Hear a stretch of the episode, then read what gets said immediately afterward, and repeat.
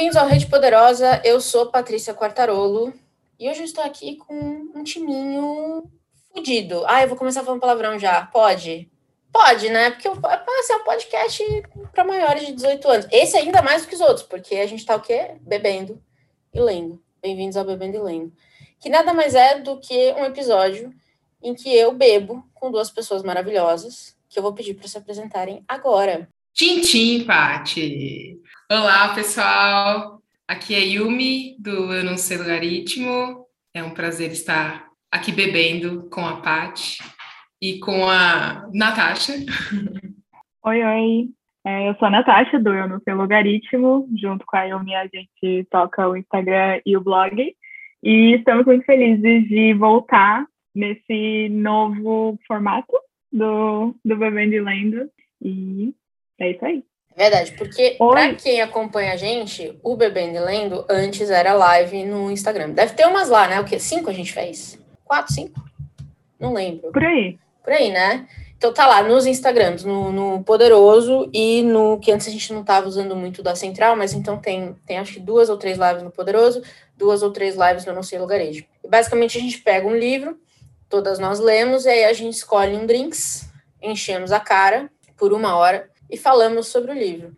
E não, não raro vira uma grande tangente de assuntos aleatórios, e a gente trouxe isso para o podcast agora. Então, é um teste de formato, né? A gente fazia em live, batendo papo com o pessoal também que entrava, e também bebia com a gente às vezes. Um beijo D, que sempre aí, mesmo quando não li o livro, ela vinha beber com a gente, maravilhosa.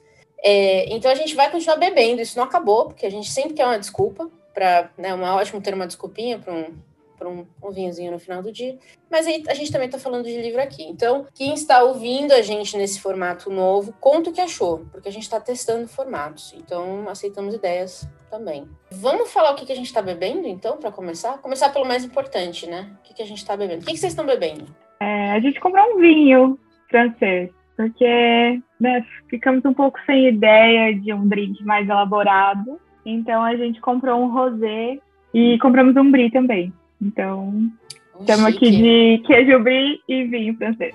Chiquérrimas, um brie. Caríssimo. Chiquérrimas. Eu nem li o livro, viu, gente? Eu vim só beber. Não, mentira. Eu li, adorei e não vejo a hora de falar sobre ele. E o que, que você tá bebendo, Pátia? Então, eu fiz uma versão BR de um drink que eu gostava muito, que é um. Eu não sabia que era com champanhe. E aí eu tenho aquele champanhe que vem na caixa de final de ano da empresa, que nunca tomo. Tá aqui há uns três anos já. Falei, cara, deve estar tá nojentaço, porque é aquele champanhe barato, mas é o que tem para hoje. Então eu vou tomar esse champanhe. E aí eu queria fazer um Kir Royale, só que eu não tenho creme de cassis, que eu não uso para nada também. Então eu fiz com groselha. Sim, eu vou dizer assim, basicamente, minha resenha é, ele é nojento, mas se você toma bastante, fica muito bom. Então, a, a, acho que a dica é essa: tem que tomar vários. Aí ele vai ficando melhor. À medida que você toma, ele vai ficando melhor, entendeu? Acho que é, tem que saber tomar também, né, gente? Tem que saber beber, que é quanto mais melhor, né? A gente sabe. Então, eu tô aqui no meu segundo, que eu, tava, eu fiz um pra testar, né? Antes, pra, né? Vocês sabem. E agora eu tô no segundo, ele já tá muito melhor do que o primeiro. Então é ótimo. Groselha faz bem, champanhe faz bem. Então, assim, é isso. Imagina o terceiro, o quarto, o quinto. A gente, vai, ver, isso, a gente vai ver em vídeo. A gente vai ver em vídeo. Vamos, vamos conferir como chegamos ao final desse episódio. Tá aí, né? Baristas de nada, inclusive.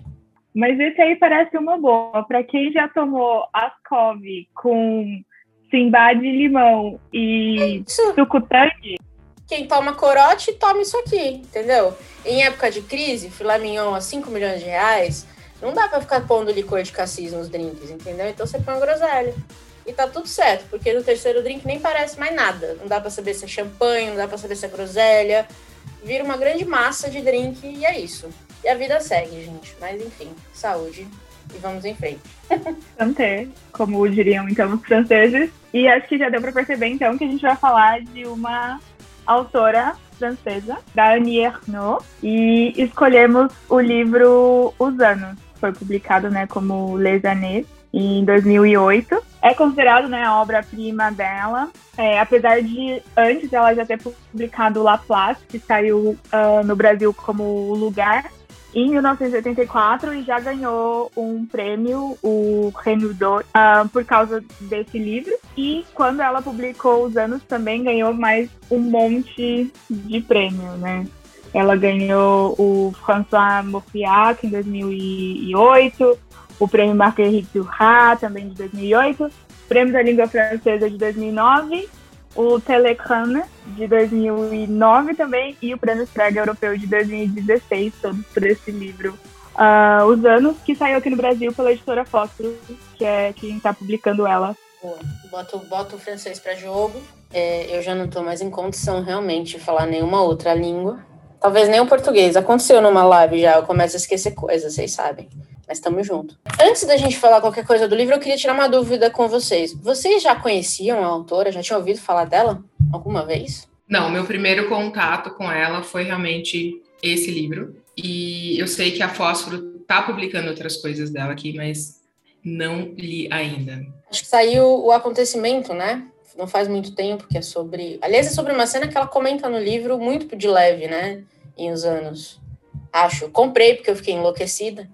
Já comprei todos, mas só li os anos até agora. E você, Nath, já, já tinha ouvido falar dela? Eu tinha visto nas redes, assim, né? As pessoas que estavam lendo, vi muitos comentários positivos, mas só uh, não tinha lido até a gente escolher é, para nossa conversa. Mas no dia que eu acabei a leitura de Os Anos, a gente tinha aqui é, o lugar eu já comecei, já emendei direto, acabei no mesmo dia e fiquei também enlouquecida, assim, pelo, pela escrita dela e por toda a proposta, né, do gênero, enfim, a gente vai, vai chegar lá. É tudo curtinho, né? Assim, acho que o acontecimento tem 80 páginas, pelo que eu vi, assim, é, dá pra você ler os três, às vezes, num dia, você pegar no embalo, porque e é outra coisa que a gente vai desenvolver um pouco mais, mas é uma leitura que vai fluindo, assim, ó. Você é, é carregado pelo pelo menos os anos, né? Eu não li os outros, porque eu quero espaçar, porque senão não vai ter mais livro dela para ler, porque ninguém publica nada nesse país, né? Eu tô horrorizada com o tempo que a gente demora para receber coisa boa. Enfim, sempre reclamo disso agora. Mas eu tô espaçando, assim, tô degustando e tudo mais. Mas eu me senti carregada pelo livro. Eu, eu imagino que os outros também sejam assim. O lugar é assim também, Nath? Também. Em um lugar ela vai falar mais especificamente sobre a relação dela com o pai. E ela uh. começa a partir da morte dele. É. E, e eles né, têm uma criação muito, muito diferente. O, o pai vem do interior, bem menos educado no sentido de uh, diplomas, né, digamos assim, do que ela. Então ela vai tratar do momento em que houve uma certa ruptura, ou não necessariamente um momento, né, mas de como aconteceu é, esse distanciamento, essa ruptura, é um tema que me, me interessa e fala assim, de, de perto para mim. Então, também foi assim, uma sentada, e eu acho que eu vou querer reler é, esses dois que a gente tem aqui, e com certeza vou ler o acontecimento também. Mas eu estava falando com, com a Natasha sobre esse livro a hora que eu terminei de ler, e já vou adiantar para o pessoal aí que assim que eu fechei o livro, assim, a Natasha estava no quarto, ela veio aqui para a sala e tinha terminado de ler, eu estava em prantos, eu estava com um guardanapinho engruvinhado na mão, assim, toda ranhenta, eu tinha terminado de ler, assim, estava desolada, e a Natasha perguntou, tá tudo bem? Eu falei, espera, eu, tô precisando tomar um ar, assim, é lindo demais. Eu só conseguia repetir e, e falar isso, né, que é lindo demais, assim. Apesar de se passar lá na França, nos anos 40, né? País que eu não conheço, uma época que eu nunca vivi. Eu consegui sentir aí tudo o que ela foi colocando, porque ela tem uma escrita muito, muito potente, né? É, é uma poética muito potente, assim. Cada linha dela é muito é muito bem pensada, é muito bem planejada, e isso é uma coisa que a gente vê no decorrer do livro, né? O, o tempo que ela passa planejando esse livro é uma das um dos temas do livro, inclusive, né? Aliás, é, um, é um bom, uma boa maneira de jogar a gente para falar sobre o que, que é esse livro, o que, que é esse gênero. Porque, pelo menos, graças a Deus, ninguém definiu isso como. Ah, vocês colocaram um ponto de, de, de interrogação, e eu acho que a gente tem que definir, demolir isso, essa questão da autoficção agora. Não aguento mais, eu quero demolir isso de toda, toda a literatura mundial, porque eu acho que tem mais do que isso aqui. Eu, mas eu não consigo definir esse livro. Eu pensei em várias, várias partes do livro, você fala assim, não, isso aqui é, isso aqui é ela. Só que é, é, aconteceu com ela, tá, tá claro que aconteceu com ela. Apesar dela não falar, obviamente, né? Nunca ela falou, eu passei mal no shopping. Não existe isso. Mas você sabe que é, que é dela, porque tem tanto detalhe não é possível. Ou ela criou a cena 100%. Ou seja, ou é 100% real ou é 100% mentira. Aí eu terminei esse livro e eu juro por Deus, eu falei assim, eu vou desistir de definir o que, é isso aqui. Porque eu não sei. E aí depois eu fiquei me perguntando se importa. O que, que vocês acham? Ela usa a expressão aqui, né, no, no final do livro, lá na página 217 já. É um livro de 219 páginas. Ela chama de autobiografia impessoal. Então, eu gostei seria... desse termo. Eu gostei muito desse termo. E me fez pensar muito. Gênero. É, porque me faz pensar muito isso. Toda autobiografia, será que não é impessoal? Será que você não põe mais do contexto do que normalmente você colocaria? Quando você está contando sua história de vida, o que acontece no mundo também não te impacta? Não sei. Entendeu o que esse livro fez comigo? Eu terminei o livro acabada por causa da história em si. E aí eu fiquei pensando assim, mas o que é esse livro? Eu fiquei um dia. Eu, e por isso que eu acho que eu tô de ressaca literária até hoje, aliás. Eu acho que foi esse livro. Porque eu fiquei assim, mas o que é isso? O que ela fez aqui? Que história é essa? De quem que é essa história? E a história da França, tanto quanto a história dela, né? Bom. Eu acho que lendo o lugar, que foi publicado antes de os anos, né? Mas eu li primeiro os anos e depois o lugar eu acho que eu consigo entender um pouco melhor esse uso do impessoal, talvez pensando numa questão linguística. Porque em um lugar, ela escreve na primeira pessoa. Meu pai, eu, hum. minha mãe, minha família, enfim. Mas ainda assim, não é só sobre ela. Então, até na, na orelha né, de, de O Lugar, é comentado aqui que é um, um, um prelúdio assim, desse gênero que vai ser a marca dela, dessa autobiografia pessoal, digamos assim, né? Que, que, que já é uma demonstração desses experimentos linguísticos, literários, narrativos que ela tem, tem feito. Em Os Anos, não tem eu, né? Nada, é, nem esses fatos que você falou são tantos detalhes, mas é sempre narrado num ela. E em alguns momentos na primeira pessoa do plural, em nós. Então, por mais que a gente tenha a sensação de que em alguns momentos, sim, isso aconteceu com a, com a Annie, não, não, não pode ter sido contra a pessoa, até porque, enfim, se a gente vai olhar a biografia dela, a gente acha várias coisas né, em comum, mas talvez pelo fato dela optar pelos pronomes ela e nós, algumas vezes a gente fica tão imerso numa história dessa outra mulher que fica uma coisa impessoal, assim, nem todo momento eu tava imaginando a carinha da, da entendeu? Não sei se faz sentido, se viajei. Não, talvez até isso colabore para que a gente seja sugado, sabe?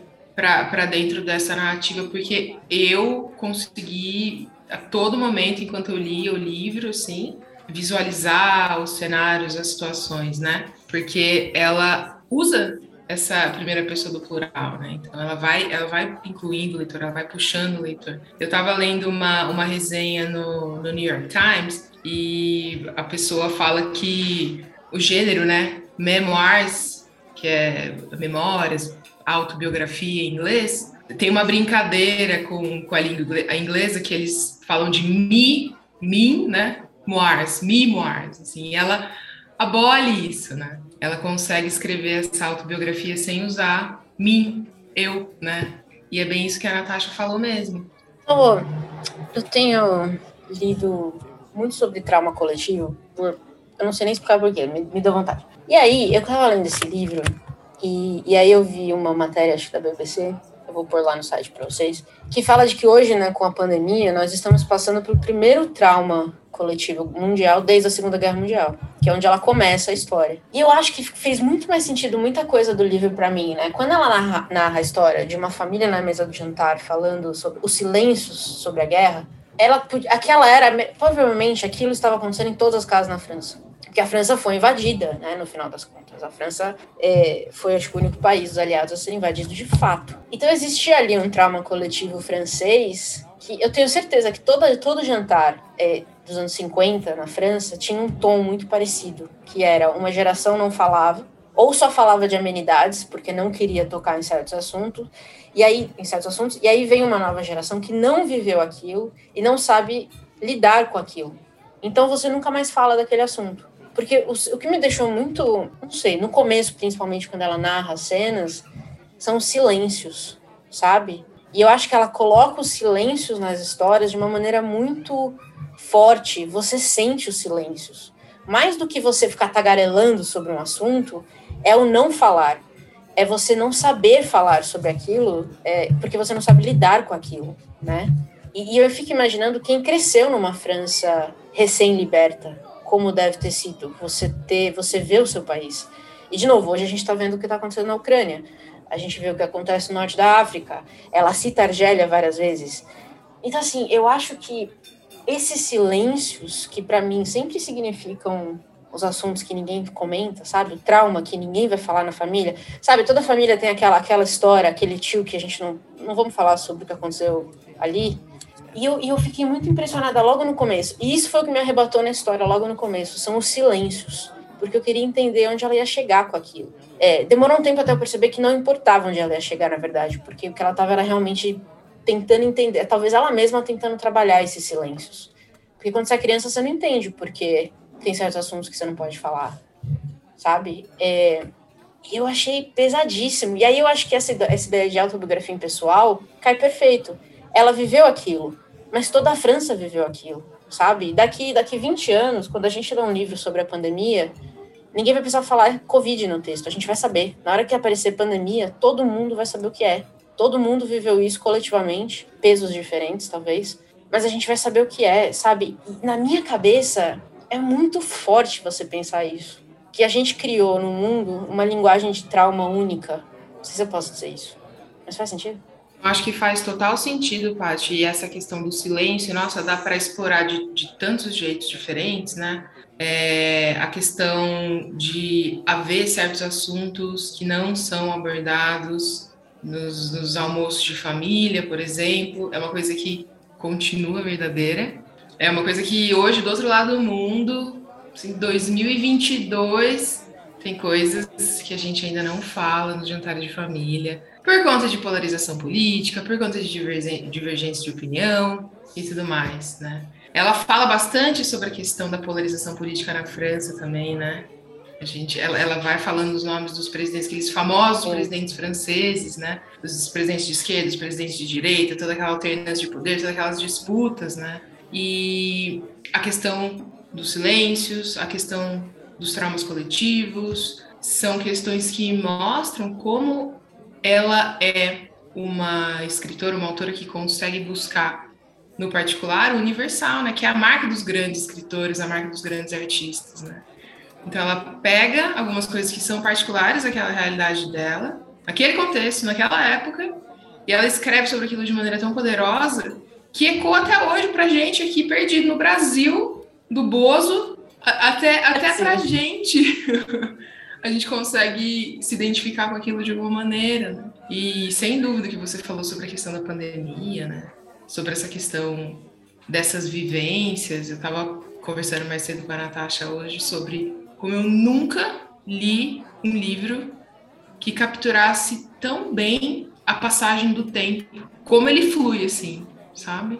100%. É, não é, a, a maneira como ela vai jogando aqueles fragmentos assim, a gente vai percebendo quanto a vida é fragmentar, apesar de a gente ter essa ilusão da continuidade, né? Como a vida vai assim se, se depositando na nossa memória, né? nos nossos nos nossos repositórios de experiência, assim, como memórias mesmo, fotos, fragmentos de, de vídeos, coisas que a gente lembra, um detalhe aqui, um detalhe ali, e como aquilo tudo vai colaborando para a gente se tornar quem a gente é, né? E tem um momento do livro aqui que ela olha, ela tá olhando o corpo dela no espelho, assim, e ela fala: Nossa, eu sou aquela menina de 13 anos de idade, né? E mesmo a gente mudando, mesmo a gente vivendo tudo, a gente continua sendo a mesma pessoa, né? E uma das coisas que ela usa para compor esse, esse painel de, de emoções, de experiências, sem dúvida, é o silêncio, como você falou. Acho que tem um pouco também de. A nossa memória nunca vem perfeita, né? A gente nunca lembra tudo que aconteceu em todos os momentos. Então, vem flashes e você vai lembrar, sei lá, Quando você tinha tal idade, você foi com a sua mãe no escritório, no trabalho dela. O que, você fez lá o dia inteiro? Você gostou ou não? Talvez não seja relevante. Partes daquele dia ficam na sua cabeça e é isso. E eu acho que ela fez um trabalho muito muito bom. Eu gostei, eu concordo 100% com essa história de, de, da passagem do tempo. Eu senti como quando eu converso com a minha avó, por exemplo, eu conversava com a minha avó, ela, ela faleceu faz dois anos já. Ela nunca lembrava de histórias completas. Era uma loucura conversar com ela. Você tinha que estar aberto a tudo, basicamente. Porque ela, ela lembrava, por exemplo, assim, do nome do vizinho, quem era presidente do Brasil, mas não lembrava por que, que ela começou a contar essa história. Ela lembra daquilo naquele dia, mas por que, que aquilo era marcante para ela, ela não lembrava, sabe? E por isso que eu acho maravilhoso quando ela traz a, o cenário da, da, da França, porque essa é a verdade que eu acho que muitas biografias, às vezes, não falam tanto, é o quanto o externo afeta a gente. Sabe, quando a gente lê uma biografia, a gente vê muito assim, ah, aquele dia eu estava triste, eu tinha acabado de perder um papel, um filme maravilhoso. Mas aí você, ela não, essa biografia não vai falar, por exemplo, sei lá, mas meu país estava numa ditadura fodida e eu não estava conseguindo papel nenhum porque ninguém conseguia trabalhar é muito raro ter certas ligações assim. É, talvez uma biografia, mas não uma autobiografia. Acho que é difícil uma autobiografia contextualizar coisas assim. Pelo menos eu nunca li uma. Se vocês conhecerem, me avisa, porque eu gostaria muito de ver. E eu vi que ela tem uma autoconsciência muito forte de que a gente nunca é só o que a gente é. A gente também é o que fazem da gente, né? Do que o país faz com a gente. Por exemplo, eu sou uma pessoa muito amargurada. Desde sempre, eu sou uma pessoa, não gosto de gente, eu não gosto, ah, não sei o quê. Mas ficou pior com a pandemia? 100%. Você entendeu? Entendeu o que eu quero dizer? Assim, o, a gente não é só o que a gente quer ser, a gente também é o que fazem da gente. E eu acho que ela mencionar os, os presidentes, que né, a Nath comentou, marca muito bem a passagem do tempo, marca as mudanças políticas da França, e ela é muito clara como isso afeta ela, né? Os direitos das mulheres. Ela comenta que nesse dia os estudantes não foram para a rua. E eu acho que é de uma clareza tão. Eu não sei, tipo, eu tenho. Eu tenho é, é foda porque eu termino o livro sentindo que eu conhecia a Anne Arnaud, mas não conhecia muito bem, sabe? Tipo, será que eu conheço ela eu conheço uma ideia dela? Será que todo mundo só vai conhecer uma ideia de quem a gente é no final? Enfim, muitas, muita filosofia esse livro me trouxe na cabeça, sabe? Eu, fiquei, eu saí com mais perguntas do que respostas, o que eu acho que é positivo, tá? Assim, não tô reclamando, não. Eu reclamo de muitas coisas, mas isso eu acho muito legal. E, de novo, por isso que eu tô numa ressaca até hoje, que eu tô pensando nesse livro até hoje. Faz duas semanas que eu terminei de ler. Que livro de 200 páginas fez isso já comigo? Não consigo lembrar.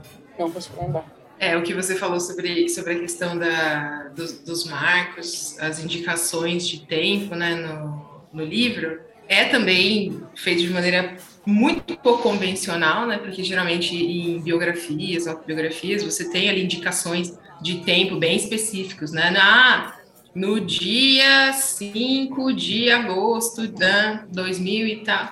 É uma das convenções, né, do gênero é, outra das, das, convenções do gênero que ela rompe é essa ideia né, de biografias, autobiografias serem compostas por três eixos sempre, né, que é a vida do biografado, a, a, o contexto histórico e a maneira como o biografado e o contexto histórico se entrelaçam, né? Ela, ela rompe, ela transforma esses três eixos num plano mesmo, né? Em que ela, ela vai entrelaçando a vida desse eu coletivo e a história com H maiúsculo, né?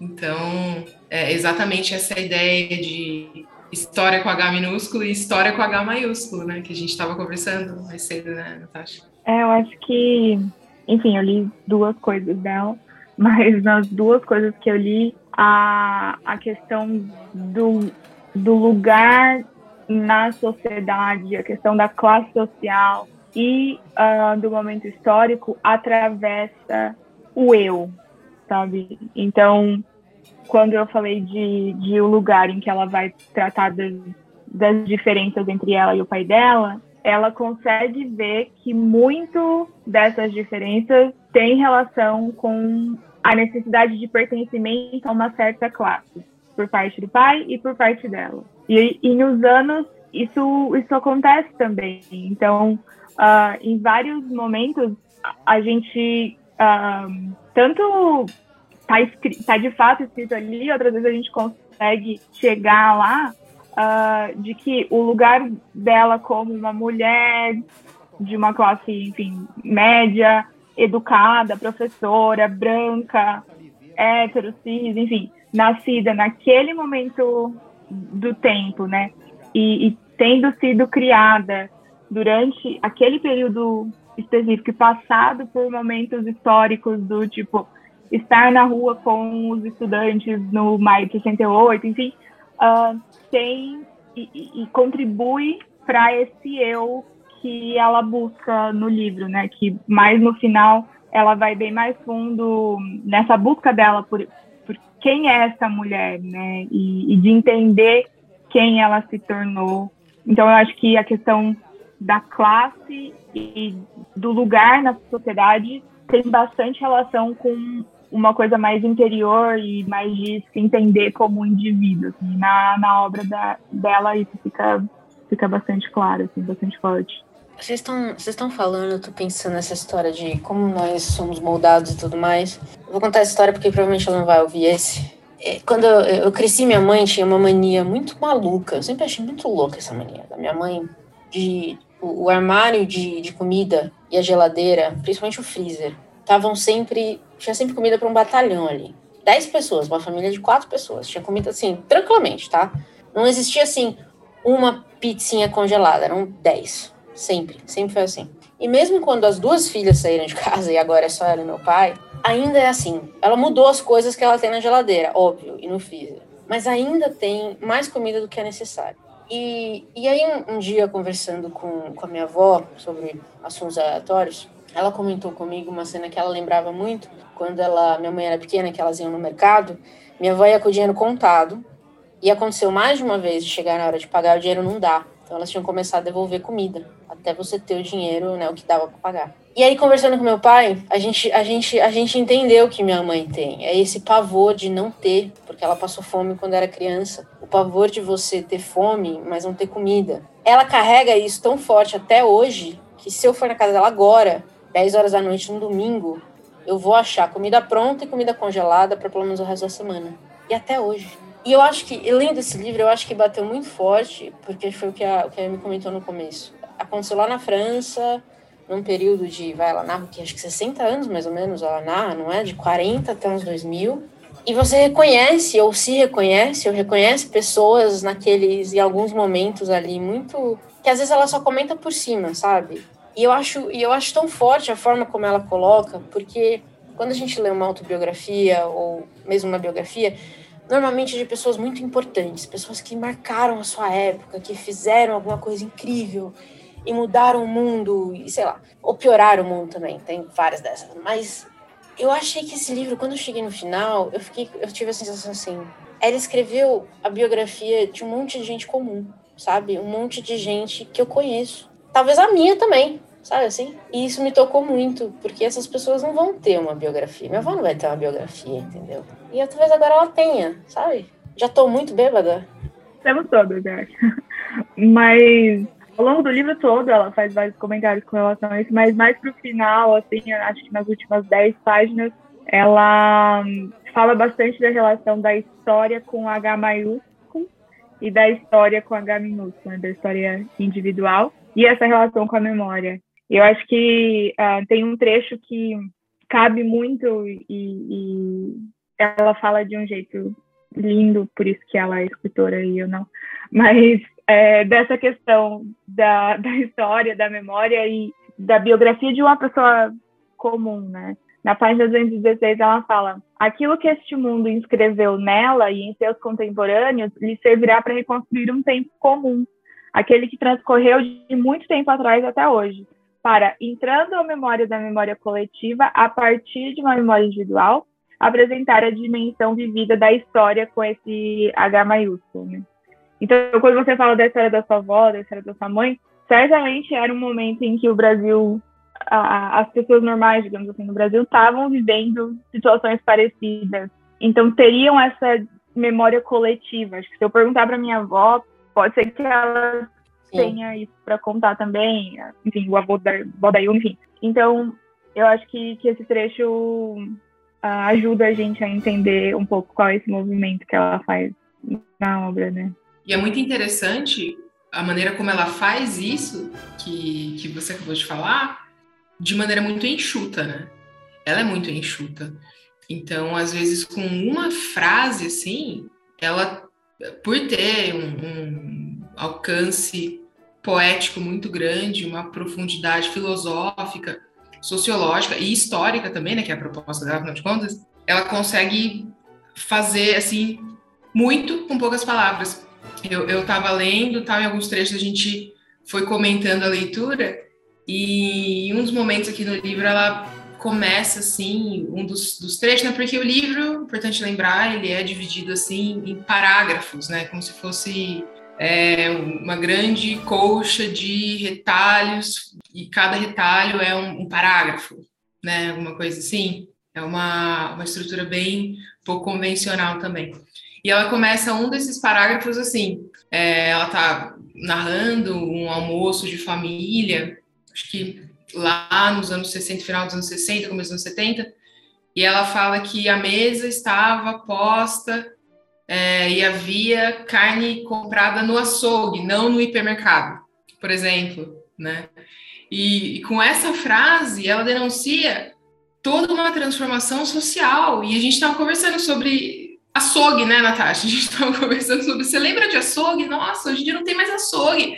Hoje em dia, para você comprar carne, você vai no Carrefour, você vai no, no, no, mercado grande tal, você compra carne congelada, tem, sei lá, Swift em cada esquina, né?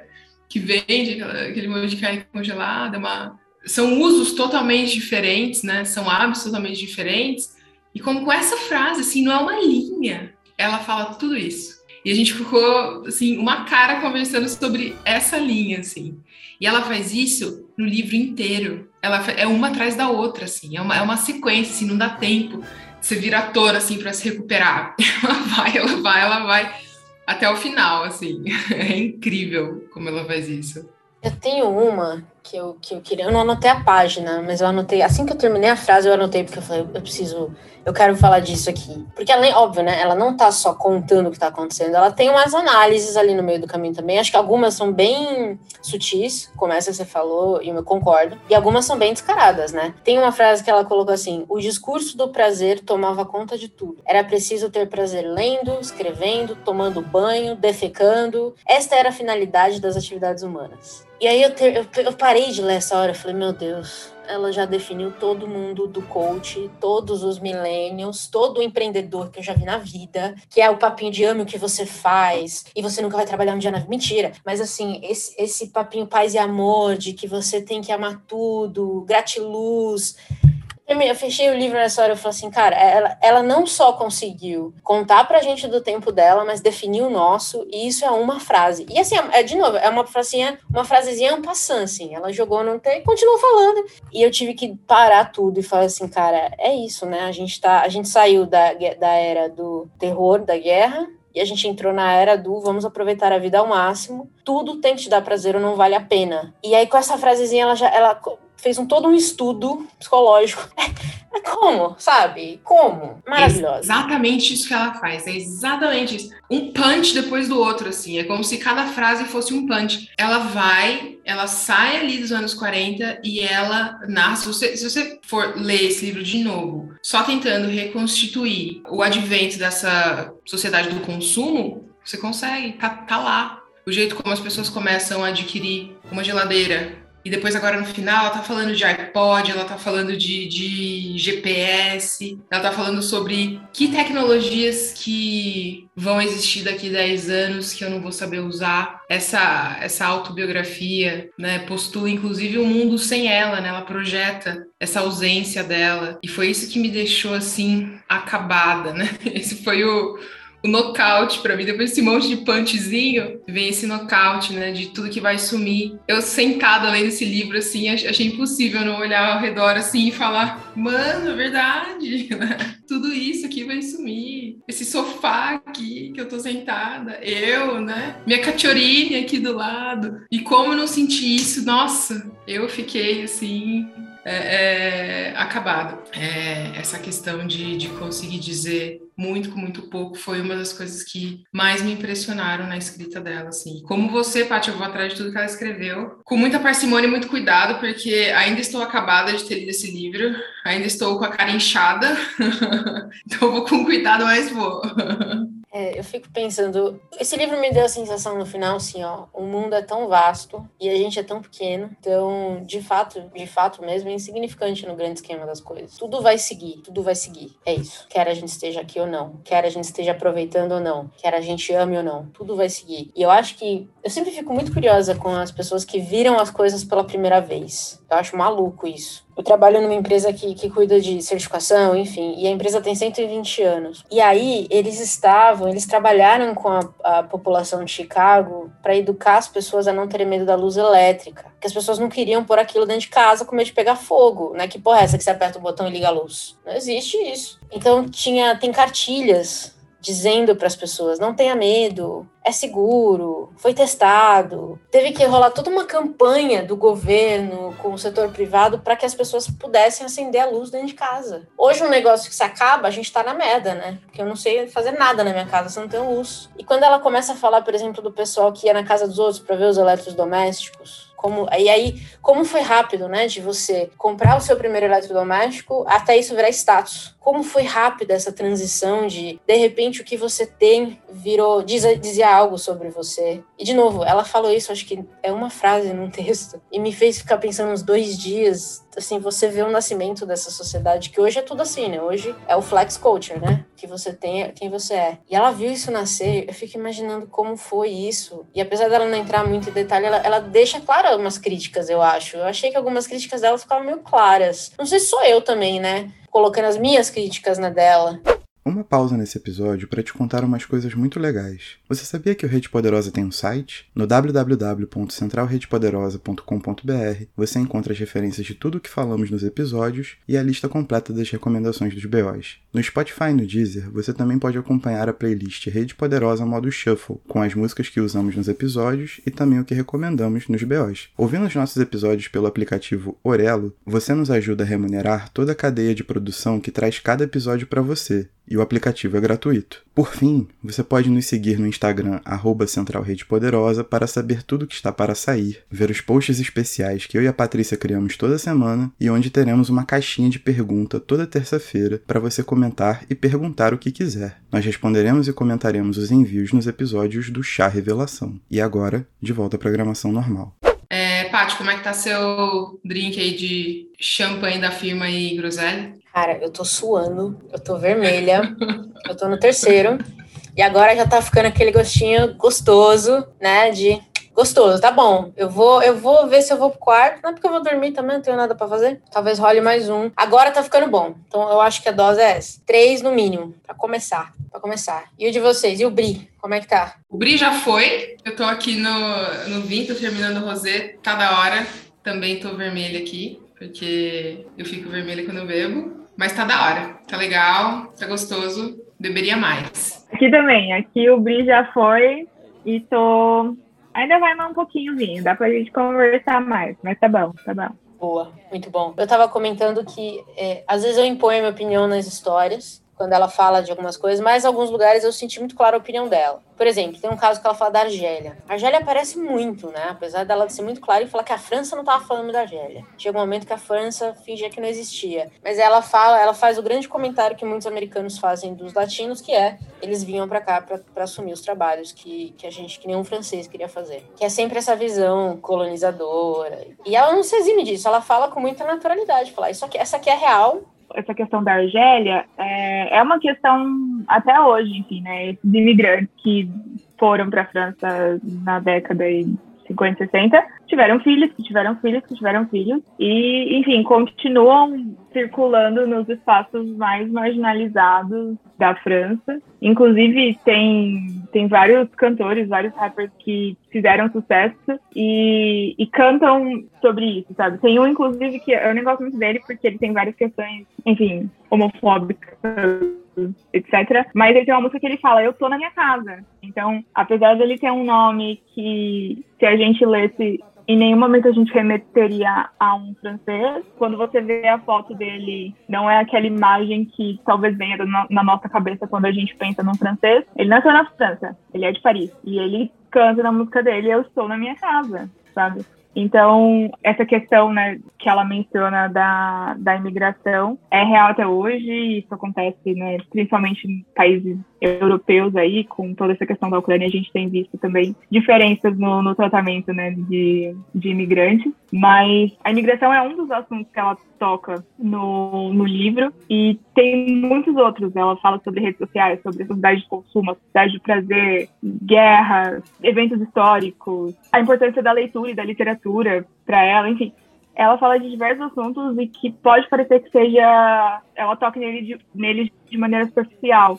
mas eu acho que a potência narrativa e a potência poética dela é tão incrível, assim, tão superior a muita coisa que a gente lê por aí, que um, em poucas palavras em um parágrafo ela consegue fazer uma análise sociológica, digamos assim, de, de um, um assunto em específico e não fica superficial, sabe? É o que a Paty falou. A gente lê um parágrafo e fica dois dias pensando sobre o que ela falou. A gente lê uma frase sobre açougue hipermercado e dá para conversar horas sobre isso. Então, acho que essa é uma, uma das belezas desse livro. O que é mais legal, apesar desse, desse peso, dessa densidade, dessa potência, não é um livro difícil de ler. Não é um livro, assim, é, é, que exige muito do ponto de vista da, do uso da, da língua, do uso do estilo, né? É um livro muito, muito claro, assim, de, de é, sentenças relativamente curtas, né? De uso do vocabulário também, não tem nenhuma, sabe, não é rebuscado para mostrar erudição, né? Que é uma coisa que a gente vê também por aí. E eu só queria é, comentar no que a Natasha falou, usando uma coisa que a Paty falou lá atrás, sobre essa questão de ela conseguir fazer a gente se sentir pequeno diante do universo. Eu acho que além dessa dimensão sociológica que a Natasha falou, da, da questão da, da, poética e da questão da, da filosofia mesmo, das análises, das propostas dela, a gente pode colocar também a camada cosmológica, mano. É um negócio assim tipo, é de uma densidade que é, é, é, difícil de explicar se você não leu. Se você leu, você tá ligado no que eu tô falando, né? Então é tudo isso embalado em 200 páginas, escrito de um jeito muito simples. É muita coisa, então é como se fosse ali um caleidoscópio de eventos, assim, mas ao mesmo tempo, e não muito superficial, mesmo que ela, que ela passe, assim, parece que você tá num trem em movimento, né? Mas acho que até isso emula, assim, a, a vida, né? Esse fluxo mesmo, seguir para frente. E ela fala, inclusive, aqui, mais para o fim do livro, quando ela já está aqui no, no século XXI, ela fala alguma coisa sobre o tempo frenético em que você tem que viver com duas semanas de antecedência. Eu me identifiquei demais, assim. Porque quando eu vou planejar meus horários, eu já estou planejando ali duas semanas, eu já estou planejando daqui um mês, hoje mesmo, conversando aqui, falei, nossa, daqui um mês, tal coisa, né? E ela, e ela captura isso mesmo, como uma mulher que vem com essa carga de experiência lá, né? Que nasceu ali no final da guerra, que absorveu todo esse trauma coletivo e que viveu ali toda a liberação da mulher, né? No olho do furacão ali, que é a França, né? A gente não pode esquecer que a gente está falando da nação ali que deu para o mundo a revolução burguesa, né? Onde tudo acontece, onde as coisas passam por lá até hoje. É, a França ainda dita muita coisa do ponto de vista do comportamento, né? Então ela ela tá vendo tudo isso de uma perspectiva ali é, muito privilegiada, como apesar de ser uma mulher, como a Natasha falou, né? Uma mulher branca, uma mulher hétero, uma mulher considerada francesa, né? Que consegue analisar a questão da imigração, por exemplo, de fora. Não que seja uma análise menos importante, mas é uma análise de um ponto de vista privilegiado, né? E tudo isso, enfim, são muitas dimensões aí para um livro tão curto, né? Concordo. Eu acho que é um poder de síntese de quem passou muitos anos não só observando, mas dissecando as coisas na cabeça. Porque que nem essa frase que tu estava comentando antes do prazer. Quando, quando ela lista né? Era preciso ter prazer lendo, escrevendo, tomando banho, defecando.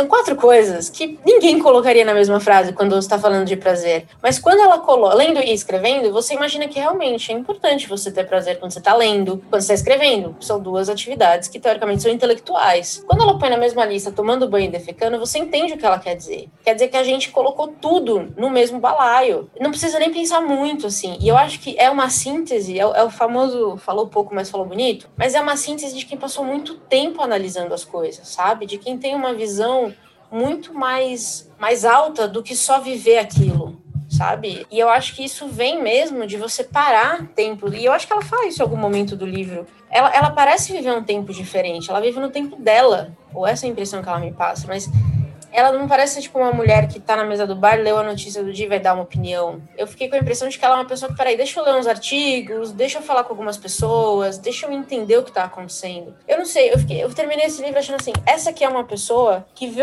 vê a vida, a própria vida como eu gostaria de ver minha vida aos 80 anos. Eu não quero lembrar de tudo, eu quero lembrar do que importa, mas mais do que isso, eu quero lembrar por que eu lembrei. Por que isso foi importante?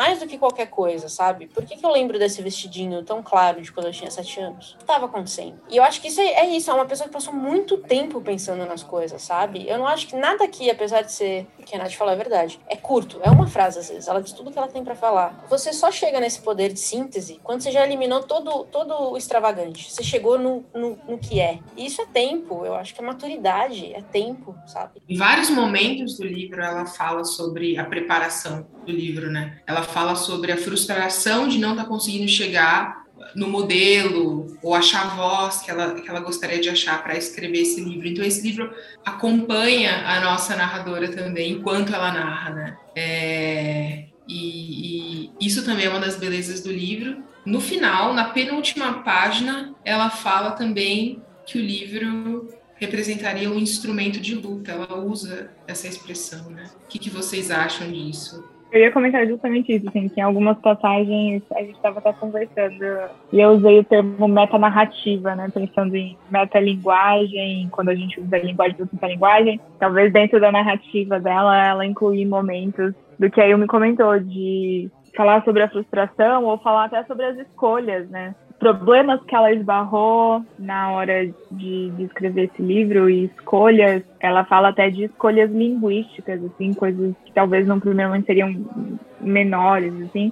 Também, em mais de um momento, ela coloca a questão uh, da leitura e da escrita e a importância dessas, dessas duas coisas para ela. Então, acredito que, enfim, todo mundo que gosta de literatura e aprecia literatura vê a arte como um, um instrumento né, enfim, não quero ser aquela coisa super romântica de, de, transformação, não no sentido de idealizar o poder da literatura, mas de fato é um instrumento de, de alguma mudança. Concordo. Ou no mínimo de não permitir o esquecimento do que não deve ser esquecido, né? Tem muita coisa que a gente só sabe que aconteceu porque alguém, em algum momento muito difícil, decidiu questionar uma ordem e pôr no papel, assim. E tantas outras coisas foram esquecidas porque ninguém fez isso. Acho que é, eu concordo. É de, de, de, de luta e de lembrança, né, do mundo. É isso, né? A gente é um pedacinho da história do mundo, né? Mas imagina, o, o, eu tava pensando nisso outro dia. O Dante, que, que fez o, a Divina Comédia, que fez 700 anos. E tá rolando um mundo fora a Bíblia, de ficção. Se bem que a Bíblia também entra em ficção, né, gente? Vamos ser sinceros. Mas enfim, não vou, não vou discutir com o povo. Não vou discutir. Que livro que tá rodando há 700 anos sendo lido até hoje? Estudado até hoje? 700 anos? O que, o que são 700 anos? É um absurdo, assim. Realmente. Era um outro mundo, né? Ele, ele escreveu num, num outro mundo. E chegou até a gente, felizmente. E sobre isso que a Natasha falou, sobre a, a arte de, de qualquer maneira, ser um instrumento de mudança, pelo menos, né? Acho que, objetivamente falando, só o fato de ela ter escrito um livro e botado esse livro no mundo já muda o mundo, né? Antes não uhum. tinha, agora tem. E eu, lendo, sentada no sofá, largada de chorar, já me mudou, né? Então, é sim um instrumento de mudança. Com relação, com relação à questão da luta, eu acho que assim, de maneira a coisa mais simples que eu poderia pensar sobre isso, sim, essa ideia de luta, é o fato de ser uma mulher escrevendo, né? Ainda é a gente ainda é minoria, a gente ainda luta por um espaço na literatura, né? A gente ainda é menos lida, menos publicada. Então, o fato de ela ter escrito um livro desse e ganhado tanto de prêmio que ela ganhou. Que a Natasha falou em francês lá no começo do podcast. Gente, qualquer coisa, voltem lá. Posso ter falado tudo errado. Uma porrada de prêmio. É luta, é luta. E uma, uma mulher mais velha também, né? Porque ela já tem seus 80 anos, ela publicou esse livro quando ela tinha 60 e poucos. Imagina. Com poucos livros publicados. Ela não é uma Margaret Atwood da França também, né? Ou seja, é a potência isso aí, pô. É muito. Quanto mais você pensa, mais é impressionante, na verdade. Que loucura. Essa é daquelas autoras, assim, sabe, que li um livro e já quero ter tudo que ela publicou. E, enfim, sabe, tava rolando assim, ah, que autor você leria até a lista de mercado? Certamente eu incluiria ela agora, apesar de ter lido pouquíssima coisa dela, tudo que li foi incrível, né? Eu vou ler tudo que a Fósforo está publicando. Eu tenho uma observação meio babaca para fazer, mas gostaria de fazer. Aproveitar aqui que a minha que a minha taça de vinho está no final. Queria perguntar para o pessoal da Fósforo, por que, inclusive comentei também aqui, né? Por que, que o número da página. Por que caralho? Tá nem... Por que caralho o número da página não tá nem no meio nem no canto? Eu fiquei assim, tipo. Eu né, enfim, eu sou uma control freak, então eu queria entender por quê. Mas, enfim, de resto, eu acho que a edição tá de parabéns. Eu gostei da capa, achei que ficou bonita. Gostei do papel, gostei da fonte, gostei de, de várias escolhas aqui. A tradução também, enfim, não tenho o que dizer. Mas essa questão do número eu fiquei encafifada. Mas Fica eu vou aí. também falar uma coisa que aconteceu. Quando a gente combinou que ia ler o lugar, é, no meu aniversário a gente foi rapidamente, assim, em 95, tá? na nova livraria da Vila que abriu aqui em Campinas. Porque Campinas estava praticamente sem livraria. Fechou a cultura, fechou a saraya, fechou tudo. Essa cidade tinha uma leitura e só. E a gente foi ver a, a nova livraria da Vila que abriu num, shopping aqui. E aí me comprou ela falou pra mim assim: ah, vou pegar esse aqui porque é o que a gente vai ler com a Paty. Mas ela não comprou os anos, ela comprou o lugar. E ela estava certa que tinha comprado os anos. Então, além disso, eu vou fazer uma observação: que as capas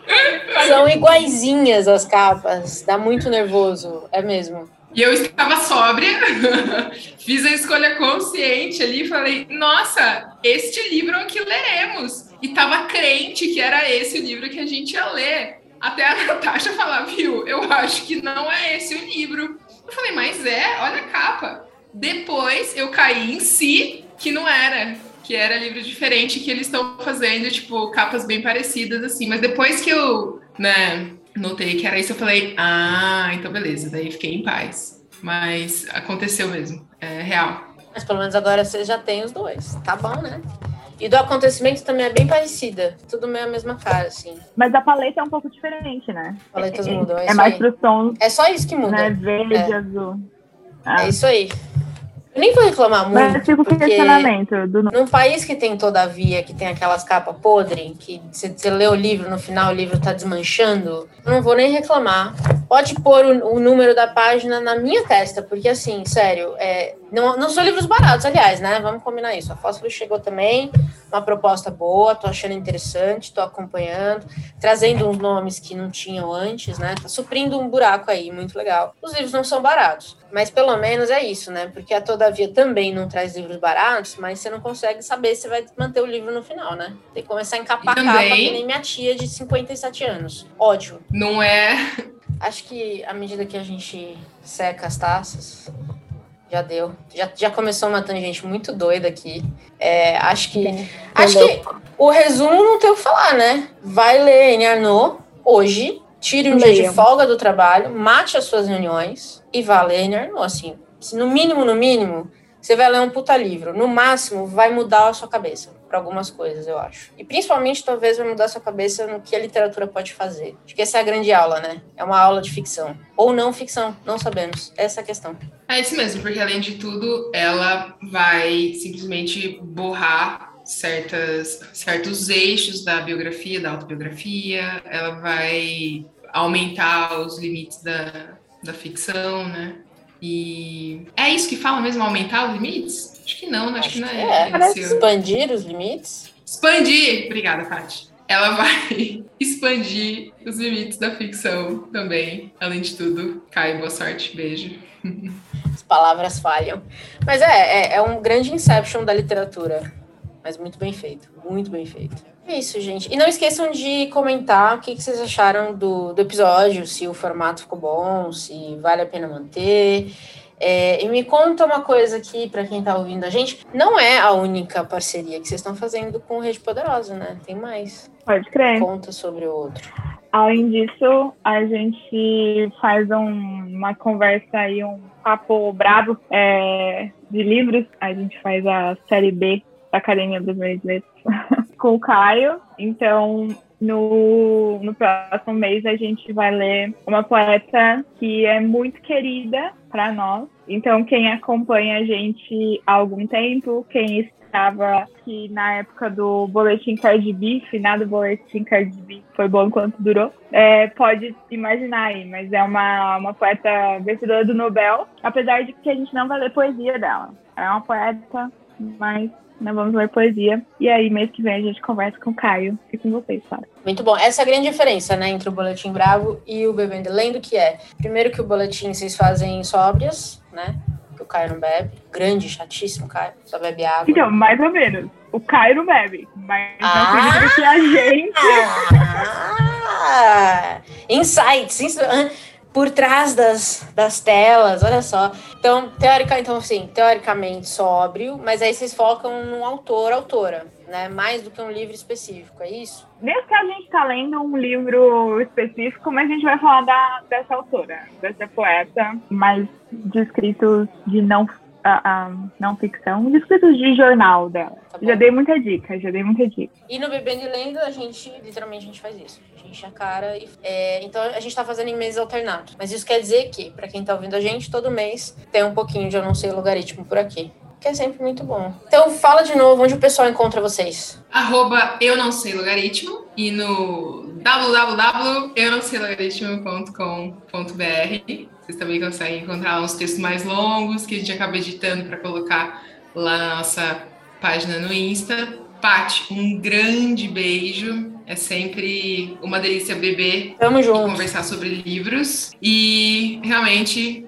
é, a gente espera que essa altura do podcast vocês também estejam bebendo muito, porque daí vai ficando que nem o drink da Paty ali, vai ficando vai dar mais sentido. Isso, é, vai dar mais sentido. E a gente se vê então mês que vem lá no BBL com o querido Caio. Muito bem. E então até a próxima. Um beijo. Ah, e tchau. Tchau, tchau. Tchau.